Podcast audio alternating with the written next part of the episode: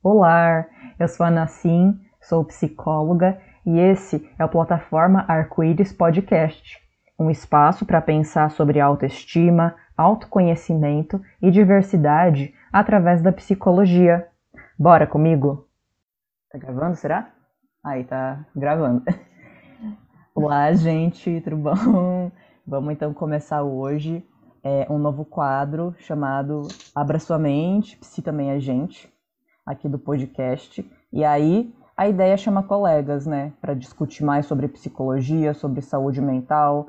É, de alguma forma, o, o nosso trabalho como psicoterapeutas acaba sendo solitário muitas vezes, né? E trocar figurinhas dentro do, das ferramentas online é uma possibilidade que a gente tem, né? E eu pensei, por que não fazer isso é, compartilhando né, com outras pessoas? Não precisa ser uma conversa que começa e termina isoladamente. E aí, para isso, eu chamei uma colega muito querida, a Paloma. É, Pode se apresentar aí, Paloma. Bom, eu sou, sou a Paloma, sou psicóloga, é, atuo em São Paulo, mas estou atendendo online desde 2020. Acho que é isso. É isso. É, ano passado, é, quando eu comecei a fazer lives, eu nunca mais voltei a fazer live, né? Mas a, a Paloma foi a primeira pessoa que eu chamei. Então é uma pessoa por quem eu tenho bastante carinho. Eu acho que a gente acaba se dando apoio, né? Na, nas redes sociais de de se encorajar nos nossos trabalhos autônomos, nas nossas divulgações profissionais. E eu gosto bastante do trabalho da Paloma, do arroba o que é sentido, né? Que, que eu gosto bastante das reflexões que você traz de tentar desconstruir medos, inseguranças, incertezas que as pessoas tenham, né? Sobre o que, que é a psicóloga, o que, que é a psicoterapia, o que, que é uma primeira sessão, né? tem muitos detalhezinhos, às vezes, que para a gente viram muito automáticos, né? Que a gente só faz porque é o nosso trabalho. E que para o outro lado, muitas uhum. vezes, é, é, tudo. O que que, o que que significa isso tudo que ela está fazendo? O que que significa cada detalhezinho das coisas que, que ela faz? Será que ela está me julgando? Será que ela está me analisando? É, obviamente, uhum. muita coisa muda de abordagem para abordagem, mas em linhas gerais, independente da, da linha teórica que a gente a ideia é que a gente consiga desconstruir é, tabus do que seja a psicologia, né? Uhum. Eu fico pensando muito em quando eu comecei a fazer terapia, muito antes de pensar em fazer psicologia. E a primeira sessão que eu fui foi horrível, assim, porque eu tinha zero noção de como funcionava, eu sabia que eu precisava estar naquele espaço por uma indicação da psicóloga da escola, mas assim, não sabia o que falar, não sabia como estar ali, né? E tudo parecia muito distante, muito julgador, assim, até porque a visão que eu tinha era a visão que aparece em filme e série, né? Então eu não entendia nada daquele espaço. É... E acho que isso acaba contribuindo para que as pessoas às vezes não acessem serviços da psicologia que elas poderiam estar, né? E poderia servir para elas. Com certeza, é um espaço muito é, que gira muito mais em torno do, do silêncio, né? E de eu ter que julgar o que significa esse silêncio do outro, é, do que do, do, diálogo e da troca, né? Que querendo ou não é uma troca para ambos os lados, né? Acho que tanto psicóloga como paciente crescem muito nas relações terapêuticas, como qualquer relação da vida, né? Mesmo que tenha sua especificidade, uma relação terapêutica, ela é uma relação social, né? No final das contas. Uhum. Sim, é verdade. E me, me identifico com isso que você colocou também, né? Desse ponto da. Eu, eu comecei a fazer terapia também quando eu era adolescente. É, era uma pessoa que eu nem conhecia, meus pais que me levaram, então tinha muito esse ponto realmente de, de relacionar com filmes, né? Que é um estereótipo muito específico de, de, de terapeuta, né? Muito do. Parece que vai te cavocar e vai te invadir, né? Alguma coisa muito uhum. nesse sentido. É verdade. Parece muito isso. Como que foi para você, Paloma, o seu é, começo de processo, assim, de, de se entender como psicoterapeuta? Ai, foi difícil. Eu tinha muito medo, eu, eu, tinha muita vontade de atuar na clínica. Eu fui fazer psicologia pensando na atuação clínica, porque também era a única atuação que eu conhecia da, da psicologia. Mas eu tinha muito medo, assim, de, de começar acho que pelo, pelo, pela relação terapêutica, assim, sabe? De estar ali como a psicóloga da relação terapêutica. E acho que antes de eu começar a ter mais prática, eu achava que que era tudo eu, assim, sabe? Eu que teria que fazer tudo, eu que teria que puxar todos os assuntos, eu que tinha que manter o ritmo de conversa. E com o tempo eu fui percebendo que não, né? Assim, é claro que o psicólogo tem uma função naquele espaço, que acho que é uma das coisas que especifica a relação terapêutica, mas é uma relação construída em conjunto como qualquer outra, né? E que é diferente com cada pessoa que chega para mim. E com o tempo fui percebendo também que tudo bem se o começo é um pouco estranho, assim, porque você está conhecendo a pessoa e a pessoa está te conhecendo, né? Como qualquer outra relação. Mas o começo foi, me deu, assim, muito, muito medo. E eu acho que eu tinha também uma sensação de responsabilidade do cuidado, né? Que eu acho que é uma prática que vem muito associada a essa ideia de cuidado em saúde e com o tempo eu fui percebendo também que a visão que eu tinha de cuidado era uma visão muito atravessada por uma expectativa de gênero, assim, sabe? Ser uma pessoa que tem que dar conta de tudo por série e ir podendo desconstruir isso é algo que eu ainda estou desconstruindo, acho que me ajudou também a, a ocupar esse lugar com um pouco de mais leveza, assim. Nossa, muito bom isso tudo que você colocou. Especialmente esse ponto do cuidado é, atrelado com o gênero faz muito sentido, né?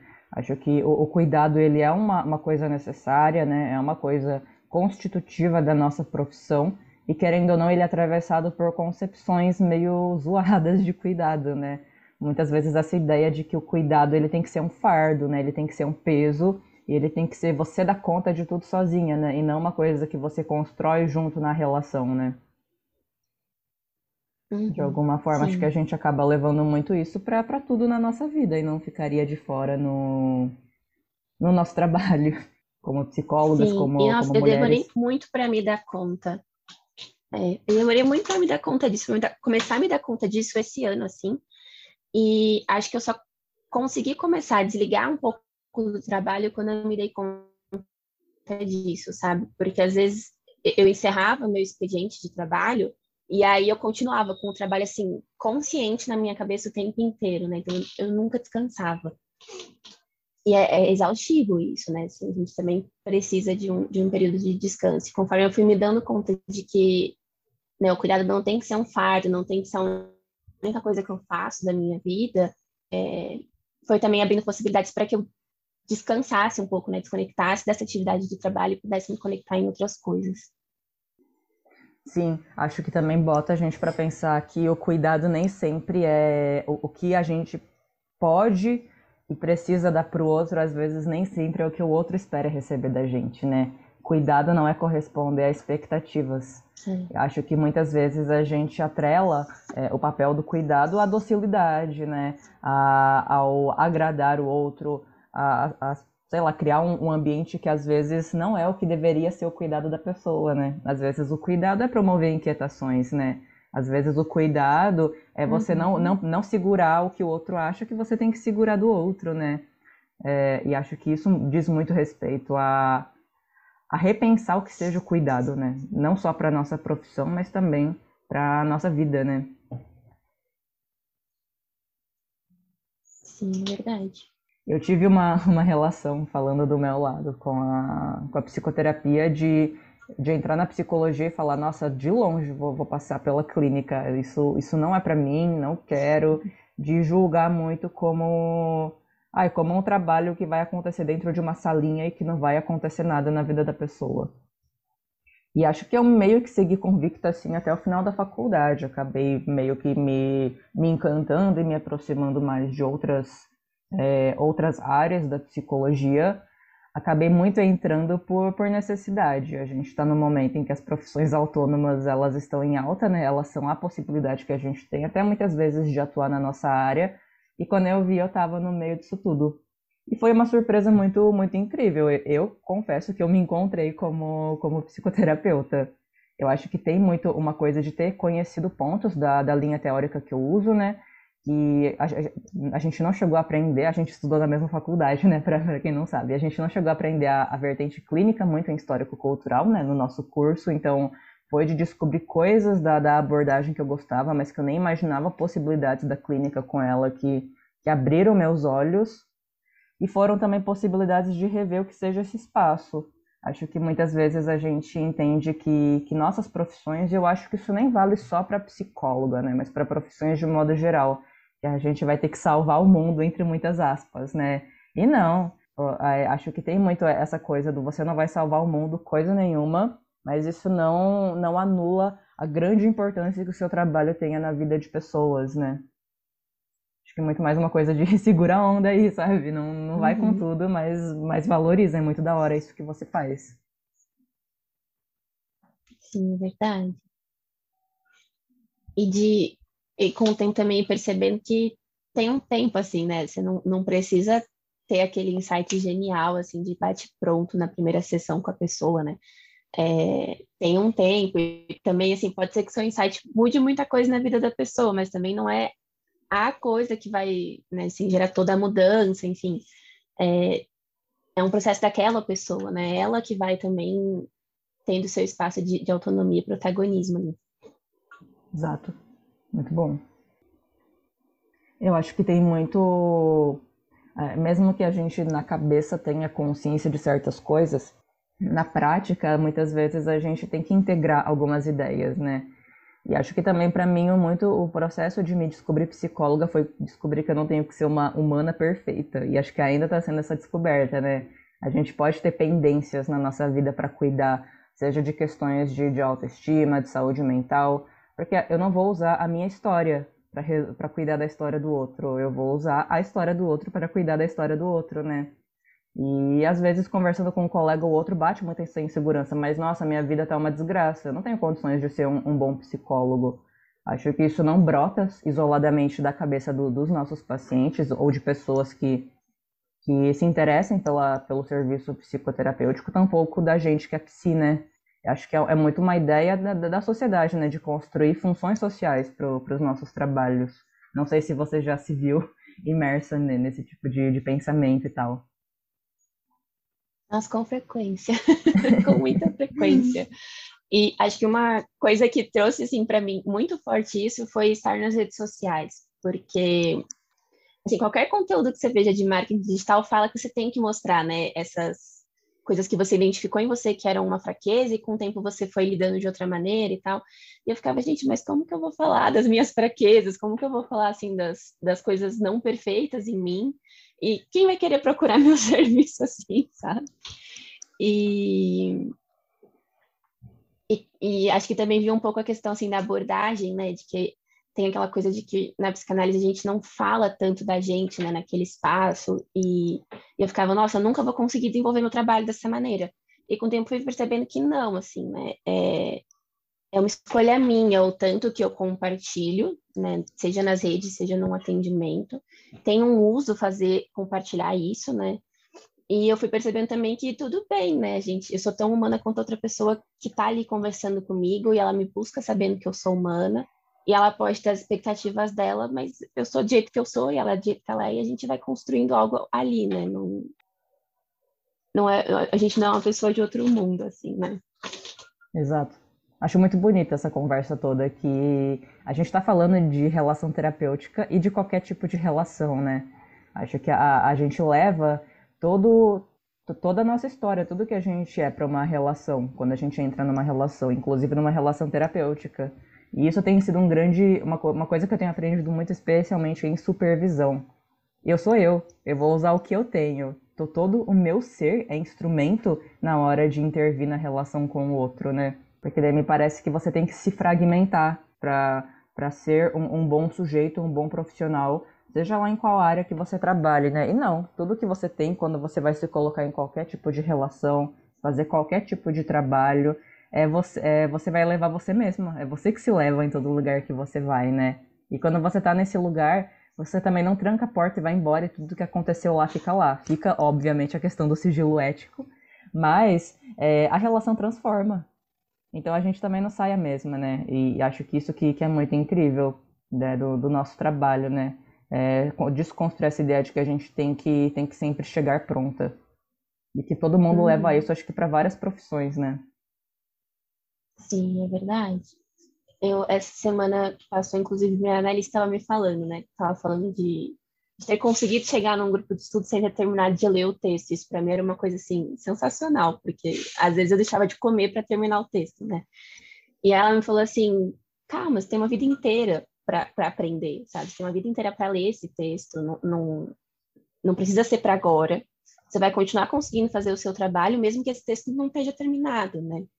E, e aí eu também fiquei pensando assim, eu, eu tinha muito medo de, de, ser psicoterapeuta, porque eu tenho uma dificuldade muito grande de estabelecer e manter conversas, assim, tipo, geralmente é outra pessoa que conversa comigo que puxa os assuntos e que vai dando ritmo, eu ficava, gente, como? Como eu vou fazer um trabalho que se estabelece em conversa dessa maneira? E aí, assim, claro, às vezes rola um silêncio meio constrangedores na sessão, porque eu fico, o que eu falo agora, né? Será que é hora de eu falar? Porque eu também ainda estou aprendendo é, a conduzir aquele espaço, né? Mas faz parte, assim, né? Às vezes a gente dá umas risadas do tipo, nossa, que silêncio estranho, e, e tá tudo bem, a gente vai aprendendo a construir junto, e é bem o que você falou, né?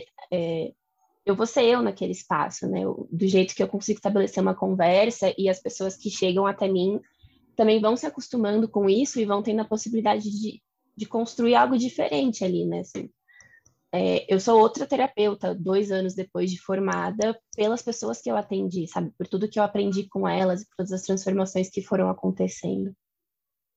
Muito legal. E eu sou o contrário, Paloma. Minha tendência é querer sempre preencher então eu preencho o silêncio dos outros. E, e para mim tem sido o aprendizado, aprender a, a, às vezes, deixar o silêncio. Sempre que tem um, uma tarefa pendente em qualquer lugar que eu ocupe, eu pego e eu faço, mesmo que não seja obrigação minha. Quando eu tenho um silêncio solto e que não é minha obrigação preencher o silêncio, eu vou lá e preencho. Então, assim, e isso tá muito atrelado à nossa história de vida, né? Às vezes a gente se sente mal porque a gente não conseguiu preencher um silêncio. E aí a gente se culpa porque ficou em silêncio, no silêncio que nem era para preencher ou ficar preenchendo loucamente um silêncio que não era da sua obrigação preencher, né? E acho que é, diz muito respeito à nossa história, né? Tudo isso. E, e não acho que não, não, é, não são necessariamente coisas para a gente ver como falhas, mas como coisas que atravessam as nossas relações e nosso manejo profissional para a gente ficar atentas, né? Uhum. Sim, verdade. Deixa eu ver aqui. Ah, tá vendo? Preenchendo silêncio, a louca. eu, eu, lembrei um ponto que eu teve uma vez um, um, um, negócio que você falou, eu acho que foi no, nos seus stories.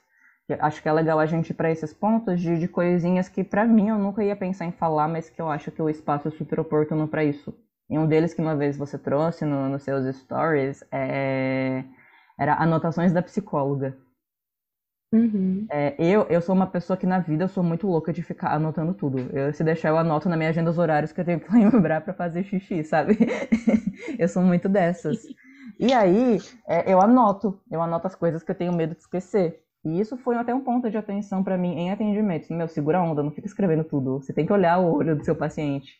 Mas ao mesmo tempo não é nada de misterioso, né? Não tô, sabe, escrevendo vários julgamentos do paciente. Só tô escrevendo o que o paciente está falando e que eu não posso esquecer de falar depois, porque tem que anotar em algum lugar, senão eu vou esquecer. E acho que é, é uma coisa que para mim sempre foi, nossa, nada demais. E que quando eu vi os seus stories, eu falei, olha só, isso, isso é um ponto, um ponto muito bom, né? Se você quisesse retomar uhum. esse assunto aqui, reflexões que você teve para fazer esse, essa sequência de stories, ou seja lá o que for. Ah, eu, quando eu comecei a atender, eu não anotava um pouco por orientação da minha supervisora, assim, minha primeira supervisora, ela falava para não anotar, e acho que fazia sentido, assim, dentro da prática dela, e, e, na verdade muitos psicanalistas não anotam durante a sessão, né, pelo que eu sei, assim. Mas com o tempo eu fui percebendo que era algo que me ajudava muito na escuta, assim, é, se eu não estou ocupada anotando em alguns momentos, eu, eu acho que eu não escuto da mesma maneira se eu só estiver olhando para a pessoa, né? E aí eu comecei a anotar com mais frequência, meus pacientes perceberam essa diferença, e às vezes eles comentavam, ah, por que você começou a anotar? Coisa nesse sentido, né? e aí acho que isso foi me trazendo essa, essa noção, assim, de que eu não... De, de quantas pessoas não sabem o que a gente anota, e, e, e acho que acaba virando um, um negócio, assim, que pra gente é tão bobo, mas que talvez personifique ali na sessão um pouco dos tabus, né, da, da, da psicologia, assim, da pessoa achar que a gente está fazendo algum juízo de valor, ou tipo, escrevendo, ah, ele disse que não ia ligar para ex, aí ele ligou para ex, tá vendo? Mas não, né, assim, a gente pode até notar algumas coisas que se repetem, algumas coisas que a pessoa já disse que não, não aconteceria e acontece, mas não como um juízo de valor, né, mas como uma um, um acompanhamento daquele caso, né, e uma maneira da gente poder analisar e, e, eu vou anotando muito isso, assim, né? Coisas que a pessoa vai dizendo que eu não quero esquecer, fatos importantes sobre a história, e vou anotando coisas que às vezes passam pela minha cabeça de uma, uma análise, algo que eu queira falar, mas que eu identifico que naquele momento não é o melhor momento para ser dito, ou que eu acho que fica melhor dizer mais para frente na conversa, que eu quero que a pessoa termine de contar a história dela, porque eu sei que se eu não anotar eu esqueço, aí eu prefiro anotar, porque senão eu vou indo com o que ela está contando na sessão e eu esqueço de falar o que eu tinha pensado, né? Mas acho que mais isso, né? Assim, de o quanto acaba sendo um instrumento ali que pode ajudar o trabalho da psicologia, da nossa escuta, ajuda a produzir prontuário depois, mas pode ser um, uma coisa que a pessoa fica se questionando, né? O que, que ela escreveu e, e, será que ela vai anotar esse negócio que é importante para mim? Às vezes eu tenho pessoas que me falam, né? Anota isso e, e a gente, né? Vai criando um espaço ali de conversar também sobre as anotações. É, é bem interessante. Muito legal. Ia falar uma coisa, fugiu, mas outra coisa que, que eu estava pensando sobre isso tudo é o quanto. É, não, não, se. Ah, lembrei o que ia falar. É, essa reflexão sobre a questão da, da nossa escrita durante o, o atendimento, eu, eu, eu, puxo mais a sardinha para a psicologia histórico-cultural, né? De alguma forma é, é muito é, papel de pensamento e linguagem, né? Para apoiar a memória. A gente não vai lembrar tudo. E acho que em um momento do, do desenvolvimento do ser humano, né? Quando o ser humano é, teve um desenvolvimento muito legal da memória, mas viu que, meu, a, a minha memória não vai armazenar tudo. E nem é saudável eu querer que a minha memória dê conta de tudo, é que a gente começa a desenvolver novas funções psicológicas, né? Então, esse apoio da escrita, né? A escrita como um apoio da memória. Então, eu tenho que desenvolver pensamento, eu tenho que desenvolver a linguagem, sistema de escrita. Ele, ele só mostra que as relações, elas se desenvolvem ainda mais, né?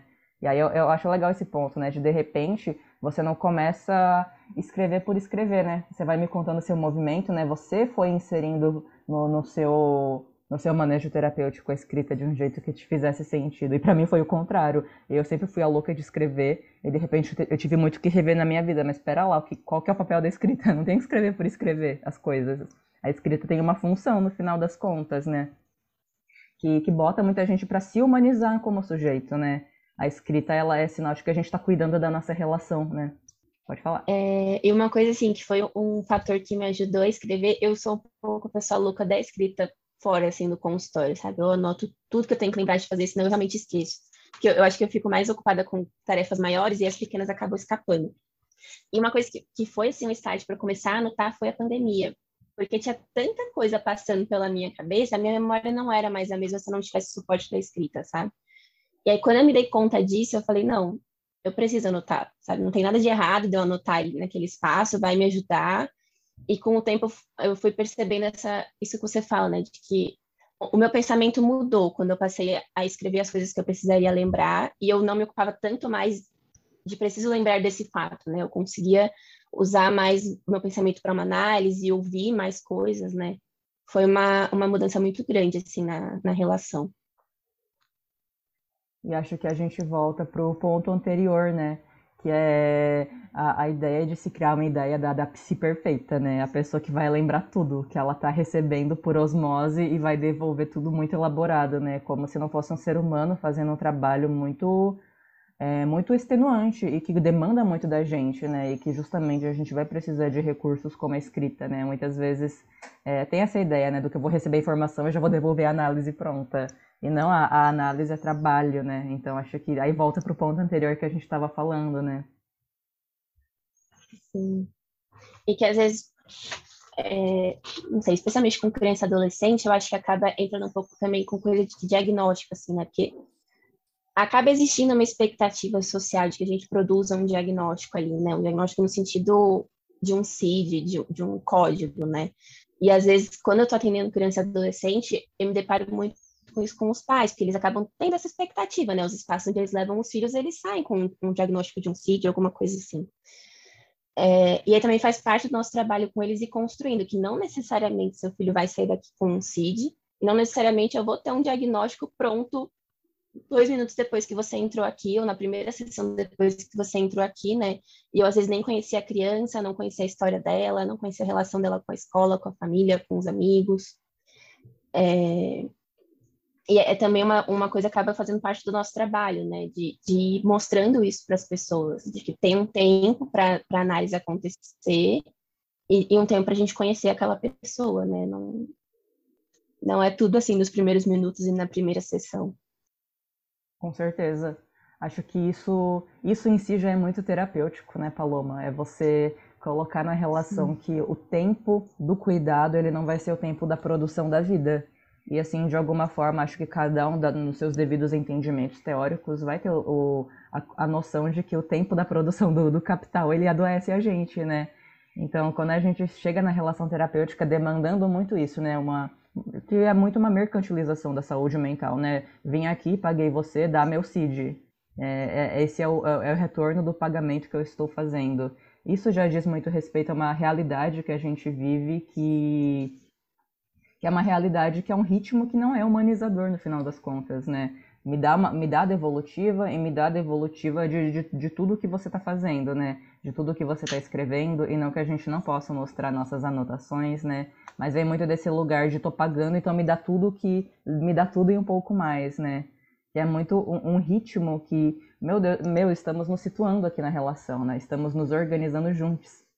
Então, eu não uhum. posso te prometer coisas que não são da minha alçada e que no final das contas não são nem da alçada da psicologia e não deveria ser de nada na vida, né? Essa relação de, de, de construir dívidas, parece, né? Uhum e que é muito desumanizadora para os dois lados, né?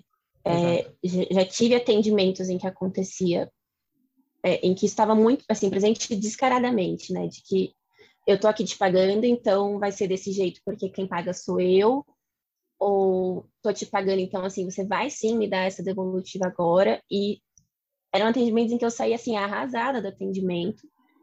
As primeiras vezes eu saía falando, nossa, sou mesmo uma psicóloga muito ruim, e com o tempo, assim, com, com supervisão, com análise, com, com, escutar, né, as outras colegas, e entendendo que não, né, que na verdade a gente pode, é sim, né, uma relação que está mediada por um pagamento, mas que a gente pode construir naquele espaço uma outra maneira de se relacionar, e que é uma maneira que acaba tendo impacto na, no jeito como a pessoa desenvolve outras relações na vida dela, né. Eu já tive essa postura, eu admito que eu já tive essa postura antes de ser psicóloga, com a minha psicóloga, e porque a gente é porque socializada, é a maneira né? como tá, né? É, é a maneira como a gente aprende, né? Sim, isso tudo que a gente está falando não é para constranger ninguém no final das contas, né? É muito mais um convite para a gente olhar para as nossas relações, né? Relações em que a gente Sim. coloca nessa postura de cobrança ou que a gente acaba se sujeitando a cobranças que não, não é papel nosso corresponder, né? Uhum. É, acho que é Sim. muito legal, né? A gente reconhecer que quem nunca, né? No final das contas, e tudo bem, não, não existe espaço para para julgamento. E isso tudo me, me remete muito à época de escola. Eu, eu, estudei a vida inteira em escola particular, né, antes de entrar na, na faculdade, e eu lembro que caía muito nesse lugar, né, do é, a, a, o, o corpo pedagógico, seja lá o que fosse da escola, falava, a gente não concorda com isso, isso não é pedagógico, mas são os pais que pagam, né? Então tem que ser do jeito que os pais querem. Isso não vai resolver. É, ah, não vou fazer, sei lá, uma campanha anti-LGBTfobia na escola. Deus me livre, imagina os pais tudo tiram as crianças da escola.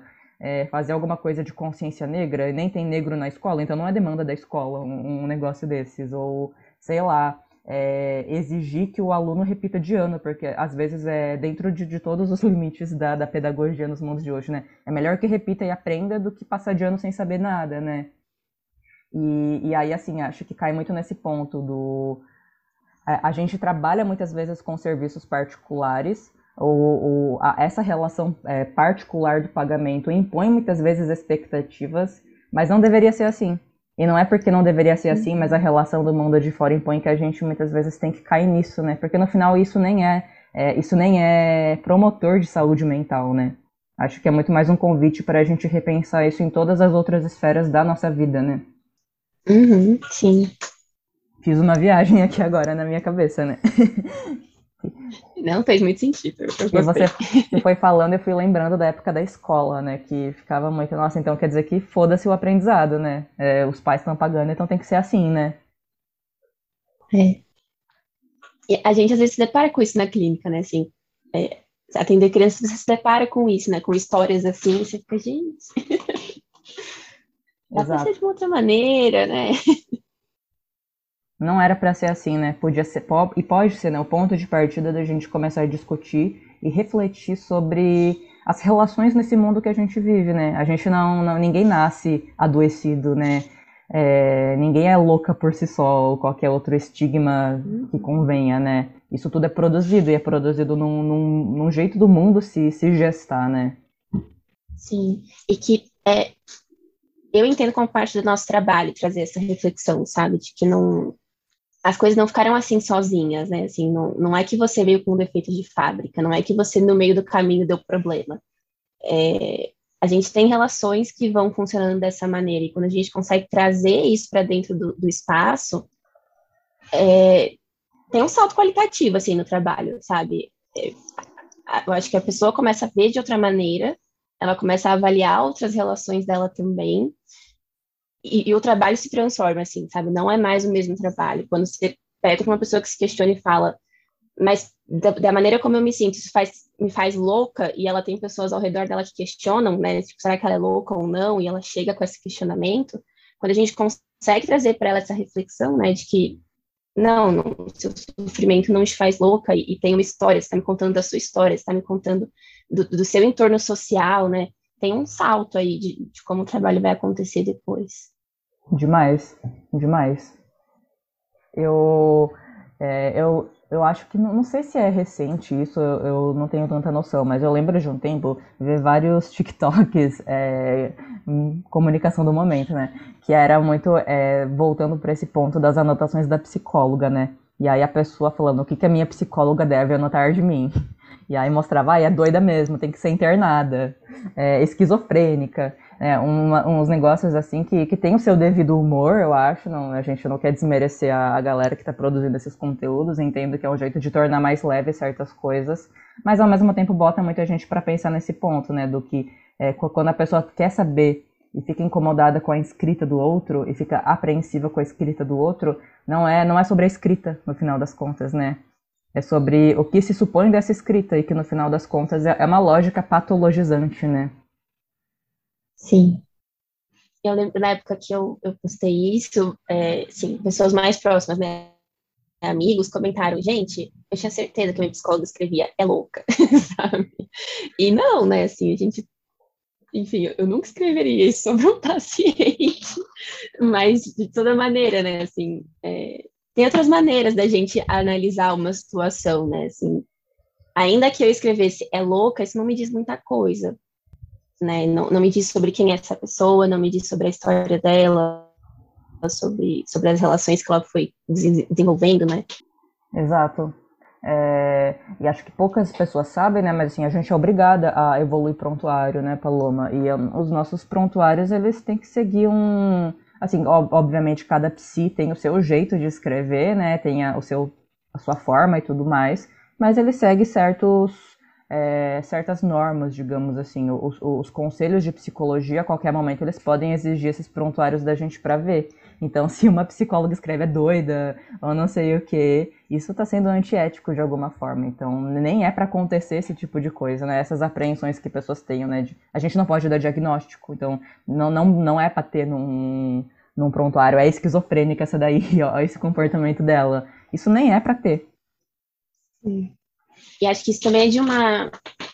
É o que a gente estava falando, né? De uma lógica, um, um, tipo, uma certa lógica de como se lida com aquele espaço, né? Uma lógica diagnóstica, assim. Exato. E, e acho que quando a gente, pelo menos assim, né? É, é a maneira como eu aprendi a fazer clínica, de que dizer essa pessoa tem um transtorno depressivo não me diz sobre essa pessoa, né? É, porque ainda que eu fosse trabalhar dessa maneira, só saber os sintomas que ela apresenta não, não me diz dela, não me diz como trabalhar com ela, né? É, um, é um, uma outra lógica que a gente vai trabalhar de poder realmente escutar aquela pessoa, né? Isso vai além de sintomas, isso vai além do que eu posso ou não codificar dentro de um, um manual, né? Exato. É, deu pano para manga essa reflexão sobre a, a, as anotações, né? E um outro é. ponto, é, puxando, mas mudando de assunto ao mesmo tempo, que eu, que eu fiquei pensando é sobre é, relação de confiança, né? De alguma forma, muito dessa apreensão do o que o outro está pensando de mim, o que o outro está escrevendo de mim, é um sinal de que eu ainda não confio tanto no outro, né? E esse é um ponto que eu tenho aprendido a, a explorar de uma forma bem bacana com os pacientes, sabe? De, de acolher a desconfiança. Mano, você acabou de me conhecer aqui, ou você ainda está me conhecendo, você não é obrigado a confiar em mim ainda. Então você fala o que você quiser. Você recusa responder o que você quiser, né? E isso não diz respeito à relação terapêutica só, mas às nossas relações da vida, né? Quando eu começo a ficar apreensivo com o que o outro está pensando ou escrevendo de mim, é muito essa coisa do eu, eu não confio ainda e eu deveria confiar. Mas não, não precisa confiar ainda, confiança se, se constrói na relação, né? Uhum. Nossa, sim. E tem relações assim, né? Porque acho que tudo depende das duas pessoas que estão ali, né? Mas assim, tem relações em que passa um ano de psicoterapia e aí a pessoa fala, agora eu sinto que dá para te contar essas coisas, sabe? Agora eu realmente confio, eu sei que isso vai ficar aqui, eu sei que a gente vai conseguir trabalhar com isso. É, já aconteceu de demorar mais, sabe? De, de um ano, assim. É, eu demorei muito tempo para confiar na minha psicóloga, e às vezes eu ainda desconfio, e já tô com ela há muito tempo, sabe? E assim, sei da ética dela, sei de como funciona o trabalho, porque eu sou psicóloga e a gente trabalha com a mesma abordagem, mas não é, não é dessa coisa racional nesse sentido, né, de, de, de um livro, assim. É, é de algo da, da história mesmo, né? Das coisas que a gente viveu e, e de e acho que também da gente confiar na gente para lidar com aquilo, sabe? Porque não nem sempre os assuntos são fáceis, né? Às vezes as pessoas têm coisas muito difíceis para contar. E aí contar é, é, lidar com o outro ouvir aquilo e o que o outro vai pensar, o que ele vai dizer, mas é também o que vai gerar em mim de efeito, né? Que nem sempre é suave. Muitas vezes quando a gente fala dessas coisas, é claro que a gente aposta, né, que falar disso ajuda a falar disso, ajuda a criar novas relações, novos lugares dentro da gente. Mas não é um processo fácil, né? E não necessariamente no dia em que você fala, essa nova relação vai ser criada. Então, acho que passa um pouco por isso, né? Sim, é, acho que isso volta muito também para a questão do ritmo da vida, né? Do, do, do, como a gente lida com o tempo. Eu fico pensando, por exemplo, há um tempo atrás, as pessoas elas criavam vínculos com, com as pessoas do, dos serviços que elas iam, né? Com o, o dono do mercadinho, com o padeiro da padaria que ia comprar, porque você ia e não era essa pressão do tenho que ficar amiga desse padeiro, é, tenho que saber quem é a pessoa que está fazendo o meu pão. Não, você ia frequentando e com o tempo um vínculo ia sendo construído, ô seu Manuel, não sei o que lá, né?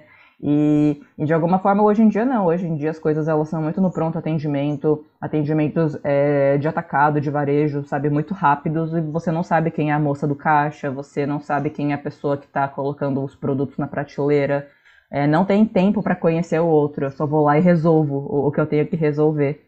E, e isso está errado na vida como um todo, não era para a vida necessariamente ser desse jeito, e acho que a gente leva isso para psicoterapia, né? E, só que quando é esse lugar do eu me abrir, eu me fazer vulnerável, eu não vou conseguir resolver com pronto atendimento questões da, da minha história, né? Especialmente quando a relação é instrumento né, desse trabalho.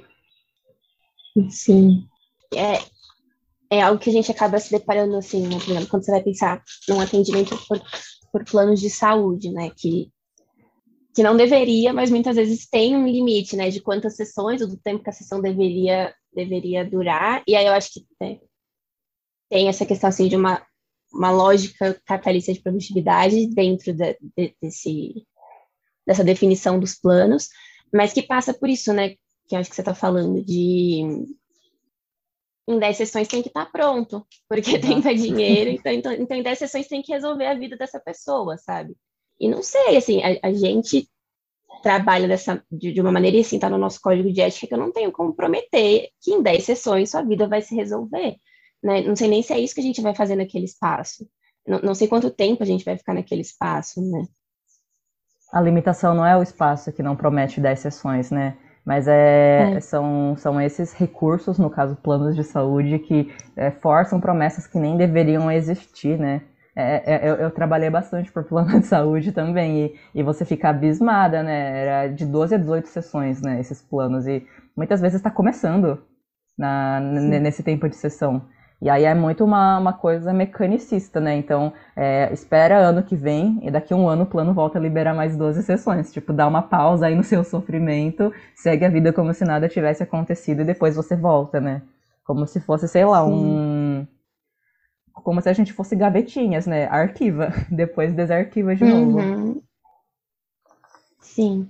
E é uma lógica que acaba por adoecer os dois lados, né? Assim, não que o atendimento pelo plano não possa funcionar, sabe? Assim, já atendi e, e vi as pessoas mudando, mas, sei lá, a pessoa tá né, começando a desenvolver a relação e aí ela não pode mais fazer sessões de psicoterapia, isso deixa uma marca, né? Isso tem um efeito para os dois lados. Não... É terrível, assim. Ai. É, nossa, altas raivas de plano de saúde. E a, acho que ao mesmo tempo, para quem está ouvindo aqui, né, fica, é muito bom pensar que assim, a gente não está sendo fatalista, né? Ah, então nada adianta, o mundo é ruim, não, não há horizonte. Muito pelo contrário, acho que, que a Paloma foi trazendo pontos muito legais, né? Quando na, na, na relação terapêutica e também em qualquer outra relação da nossa vida, a gente vai torna, tomando consciência dessas coisas, a gente produz saltos, né? E de alguma forma esses saltos eles são parte né, do processo de, de produção de saúde mental. Ter consciência da realidade é, transforma a gente, né? Uns outros pontos que eu, que eu toquei aqui, Paloma, acho que dá pra gente dar uma pincelada neles, é, é ainda sobre essa relação né, da, de, de tratar o, o, espaço terapêutico como um, um, um produto que eu estou consumindo, né? coisas que muitas vezes acontecem comigo, queria ver se acontece com você, como que é para você também. É, muitas vezes a, os pacientes virem com relações de, de cobrança consigo mesmos e que eles não precisavam se cobrar, né? Nem a psicóloga tem que ser a pessoa que carrega a relação terapêutica nas costas, mas tampouco o paciente, né? Paciente que se cobra de não chegar na sessão sem saber o que dizer e aí fica se sentindo culpado com relação a isso ou paciente que, sei lá, chegamos na, na sessão passada certas conclusões de coisas que podem ser interessantes começar a implementar na sua vida e não, não chegou na próxima sessão e não fez. Como se fosse uma tarefa de casa e fosse tirar nota zero, né? Como é, é, tem esses dois lados, né? Nenhum, quando, quando é relação, é relação mesmo, né? Nenhum dos lados tem que carregar relação nas costas. Sim. Acontece bastante. É, eu ouço muito assim, né, de cobranças sobre si mesmo dentro daquele espaço e cobranças dessa lógica fora também, né? Assim, de. Sei lá. Pessoas. É um exemplo, assim, a pessoa achar um, um, uma lista de coisas que tem que ser feito antes das seis da manhã, que tem um monte dessas listas, né? E aí a pessoa tenta fazer e dá certo um dia e depois nunca mais ela consegue. E aí pronto, sabe? Esse é o sinal de que a gente não presta, de que nunca, nunca vai dar certo. E aí aquilo acaba entrando ali também dentro do espaço, né? De que é, é quase como se a pessoa viesse, com um checklist, assim, do que ela tem que falar e o que ela tem que fazer ali dentro. E é, é difícil, assim, desconstruir isso, sabe? Eu, dentro da minha própria terapia, às vezes tenho isso, sabe? Eu nunca cheguei a levar um, um checklist, mas às vezes eu fico na semana, eu tenho que falar disso, porque aí vai valer a pena aquele dia. Eu falo, não, sabe? Não, não, não tem que ser essa lógica. É, e tenho, assim, muitos momentos de silêncios longos dentro da minha sessão. E no começo eu me sentia muito mal, porque eu falava, tô jogando meu dinheiro fora, sabe? Não... O que, que eu tô fazendo ali se eu tô em silêncio? E, e tem um trabalho, né? Tem um trabalho no silêncio. E ainda que não estivesse tudo bem, porque não precisa ter um trabalho o tempo inteiro, né? Dá, dá para ter outras coisas ali dentro, mesmo que seja jogar a conversa fora. Acontece, Sim. faz parte, né? Sim, nossa, muito, muito bom. Me botou para pensar várias coisas na, na minha cabeça. A gente acaba tendo uma, um senso de urgência, né? Com, com as coisas que a gente faz. E muitas vezes é justamente esse senso de urgência que, que prejudica a gente no final das contas, né? Acho que muito. É, ano passado eu estava fazendo várias reflexões na página sobre a nossa relação com o, o, o ócio, né? O, o, tempo de descanso. E o ócio, ele não é só uma atividade, mas às vezes o tempo tem o ócio, né? Os tempos de silêncio que não tenho o que falar, é, os momentos que eu não sei muito bem como chegar ao que fazer, eles são ócio do, do tempo também, né? Não é todo tempo que tem que ser preenchido, não é toda fala que precisa ser super a fala que vai ser a virada de chave na minha saúde mental, seja lá o que for. A gente precisa ter esse, esse movimento mais ocioso na nossa própria fala, nas nossas próprias trocas, né? Senão a gente não chega num lugar mais elaborado, né? Você não começa nada, né? Você não começa uma relação já super aprofundada. Quando a gente começa a se encontrar com alguém, é jogar a conversa fora. É um date muito de falar do clima, falar do que gosta. Quando a gente está fazendo qualquer coisa no começo, é, a gente está se aquecendo ainda. E, e todo encontro é um novo recomeço, né? De alguma forma. Sim, é verdade. E, e é, é um daqueles momentos em que, assim, né, esse começo assim, você pode falar de qualquer coisa. Eu, eu conheço todas as histórias das séries da Marvel e eu nunca vi nenhuma, porque assim, todos os adolescentes que eu atendo assistem. Então eles falam disso para começar a relação, sabe? Eu acho que poder, assim, poder atender adolescentes mudou muito a maneira como eu lido com o espaço, porque eles eles lidam de uma maneira muito diferente dos adultos, né? E, e às vezes eles têm muito mais facilidade para trazer esses assuntos meio conversa fora e que fortalecem a relação, né? Que é quando a gente vai conhecendo um sobre o outro, sabendo como que o outro fala e o que, que ele se interessa. E aí você poder ter momentos em que a pessoa fica, o adolescente fica abismado que você assiste a mesma coisa que ele, sabe? é, essas coisas constroem a relação, né? É mesmo. Nossa, a psicóloga joga Among Us, como assim? e são os momentos que a gente consegue lembrar o outro e a gente mesma que a gente também é a gente, né? Uhum. Sim. Eu queria é, perguntar para você, Paloma, e aí eu também respondo, acho que para a gente ir encaminhando para o um encerramento, né, sobre é, o que te move no seu trabalho, o que move a gente no nosso trabalho de, de ser psicóloga, né? Essa pergunta é muito difícil. Tô pensando nela desde que eu vim na sexta-feira. Mas eu fui procurar psicologia, assim, né, ser psicóloga, porque eu queria atuar na área da saúde com uma visão bem idealizada de como era o trabalho, mas com uma motivação, assim, de, de ter estado em serviços e, e ter pensado, não precisa de ser dessa maneira, sabe? É, a gente pode construir outra coisa, assim. E isso desde muito pequena. É, assim, de familiares meus ouvirem coisas muito taxativas e, e, e, absurdas de um profissional dizer, eu acho absurdas, né, enfim. E, e, eu pensar, gente, não, não, tem que, tem que ter uma outra saída, sabe? Tem que ter uma outra maneira de construir isso. E, e eu acho que isso permanece até hoje, assim, sabe? É, é a minha aposta de que dá para ter outra maneira de construir a atuação na saúde, de que dá para ter outra maneira de a gente construir as nossas relações. Acho que isso é o que mais me move. Assim. É muito legal. Eu, eu falei no começo né, do, do episódio muito dessa coisa do, do me encontrar na psicoterapia ser uma surpresa. Nunca imaginei que ia ser psicoterapeuta. E acho que isso tanto diz respeito a preconceitos que eu tinha né, com esse tipo de trabalho, mas eu acho que também tocava muito no ponto de autoestima. Eu, eu, eu passei por muitas psicólogas, ainda passo na minha vida, né? E eu via elas e falava, meu, eu, eu, nunca vou ser assim. Eu nunca vou dar conta de fazer isso, né? É, e acho que era muito de um, de um lugar de fragilidade, de, de, de só enxergar é, falta de potência em mim. E hoje, assim, eu acho que até hoje não caiu a ficha para mim, sabe? Do caramba, eu tô do outro lado da relação. Eu sou psicóloga hoje também, sabe? E acho que todo, todo trabalho humano ele, ele melhora a nossa vida, né? Seja lá qual for. Mas na minha vida eu tive um, uma relação de impacto muito grande, né? De olhar para psicólogas por onde eu passei, cada uma delas, assim, cuidou muito bem de mim. É, fez um trabalho muito bem feito que eu acho que eu não seria nenhum décimo do que eu sou se não fosse a, a ajuda delas. E para mim é, é muito impactante pensar isso. Eu tô nesse lugar hoje, eu tô fazendo isso que eu achava que jamais é, ia ser para mim. Eu, eu, eu nunca ia ter capacidade de fazer isso. Então acho que de alguma forma é, fazer psicologia para mim é muito isso, né? Acho que é muito de, de me reafirmar como ser humano também, de, de alguma maneira.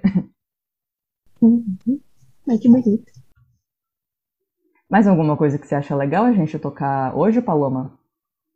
Não, tá, tranquilo. Achei que foi muito boa a conversa. Nossa, fluiu rapidinho, deu uma hora já. é, acho que é isso. Gostei muito de te receber. Obrigada pelo convite, de, de aceitar vir. Venha mais vezes, vou te chamar mais vezes. Pode chamar, eu adorei o convite. Adoro conversar com você, adoro as coisas que você produz. É... Me transforma bastante. Assim. Muito obrigada. São transformações recíprocas. É, é muito bom, né? A gente ter colegas, mesmo no, no online, que a gente pode se ajudar, né? E se apoiar. É, se quiser passar suas redes sociais, Paloma, para as pessoas poderem te acompanhar e tudo mais. Ah, eu tenho o Instagram só, que é o arroba que é sentido. Tenho um plano assim ideal de um dia estar no TikTok, mas eu não dou tanta conta no Instagram, então tô só lá por enquanto. Mas já é um Instagram muito legal, gente. É, é muito sensível, é muito humano. Tem a. Como chama? A porcolina. é, é porcolina que chama, né? Então tem, tem vários personagens bacanas, é muito, é muito interativo. Os stories são muito interativos, você vai indo só. então é isso, gente. Terminamos um quadro do Abra Sua Mente, Psi também é a gente, e a gente continua. Chegamos ao fim de mais um episódio. A você que chegou até aqui comigo, vai o meu muito obrigada. Me acompanhe no Instagram, arroba plataforma arco-íris, e no Twitter, arroba plataforma arcoi1, para a gente continuar essas reflexões que não precisam terminar aqui. Compartilhe o episódio e suas impressões dele com a hashtag plataforma arco-íris que eu vou adorar acompanhar. Beijo, beijo e até!